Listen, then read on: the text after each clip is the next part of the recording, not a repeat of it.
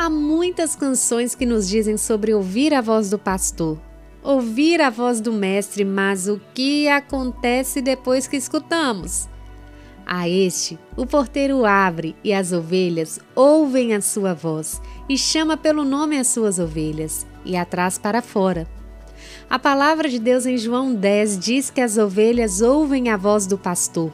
Ele as chama para fora e estas o seguem porque reconhecem a sua voz. Mas de maneira alguma seguirão a voz de um estranho porque não reconhecem sua voz. Durante a nossa jornada de fé, mais importante do que saber qual é o caminho que devemos seguir é saber reconhecer a voz do pastor. Ela é nosso GPS, nosso norte na estrada. Em tenra idade, Samuel e Jeremias ouviram a voz do pastor. Samuel não a reconheceu, achou que fosse de seu líder, Eli. Enquanto Jeremias, além de reconhecê-la, já respondeu dizendo que era menino para receber tal orientação. E como reconhecer? Como confiar em uma voz que não se materializa, que não é física, digo? Ninguém além de nós pode ouvir a voz que fala de maneira tão personalizada, tão singular, de maneira tão única e tão específica a cada um de nós? Ora, a fé é o firme fundamento das coisas que se esperam e a prova das coisas que não vêm. Pela fé. Só poderemos seguir essa voz e confiar nela pela fé tomando pequenas decisões diárias, aprendendo com os nossos erros e limitações, acreditando que, ainda que a algum momento possamos confundir a voz do pastor com nossos desejos e sentimentos, ele é fiel para nos guiar e endireitar ao caminho da vida. E quando tira para fora as suas ovelhas, vai adiante delas, e as ovelhas o seguem porque reconhecem a sua voz. Nesse contexto de crise sanitária mundial, se torna ainda mais importante discernir essa voz. A palavra de Deus ainda afirma no mesmo texto de João 10 que o pastor também é a porta, e todo aquele que entrar e sair por esta porta encontrará pastos verdejantes.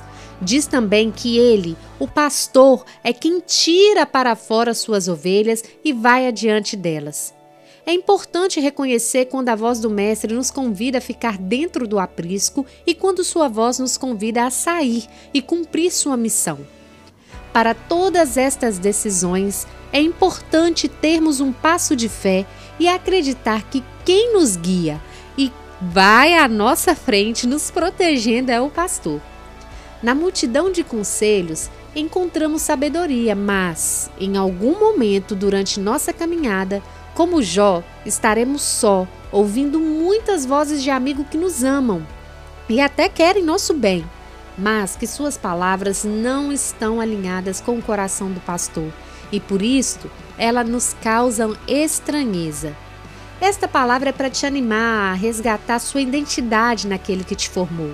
Oro para que você que me escuta seja seguro em ouvir a voz do pastor e não tenha medo em segui-la assim como Paulo, que ouviu e preferiu agradar a Deus do que aos homens. Oro para que você tenha fé para tomar pequenos passos para entrar e sair do aprisco quando o Mestre te chamar, porque ele te livrará do laço do passarinheiro e da peste perniciosa. Ele te cobrirá com suas penas e debaixo das suas asas te confiarás. A sua verdade será o seu escudo e broquel. Não terás medos do terror da noite, nem da seta que voa de dia, nem peste que anda na escuridão, nem mortandade que assola ao meio-dia. Mil cairão ao teu lado, dez mil à tua direita, mas não chegará a ti. Não temas. Compartilhe essa palavra com alguém que precisa ser encorajado, que precisa de ânimo.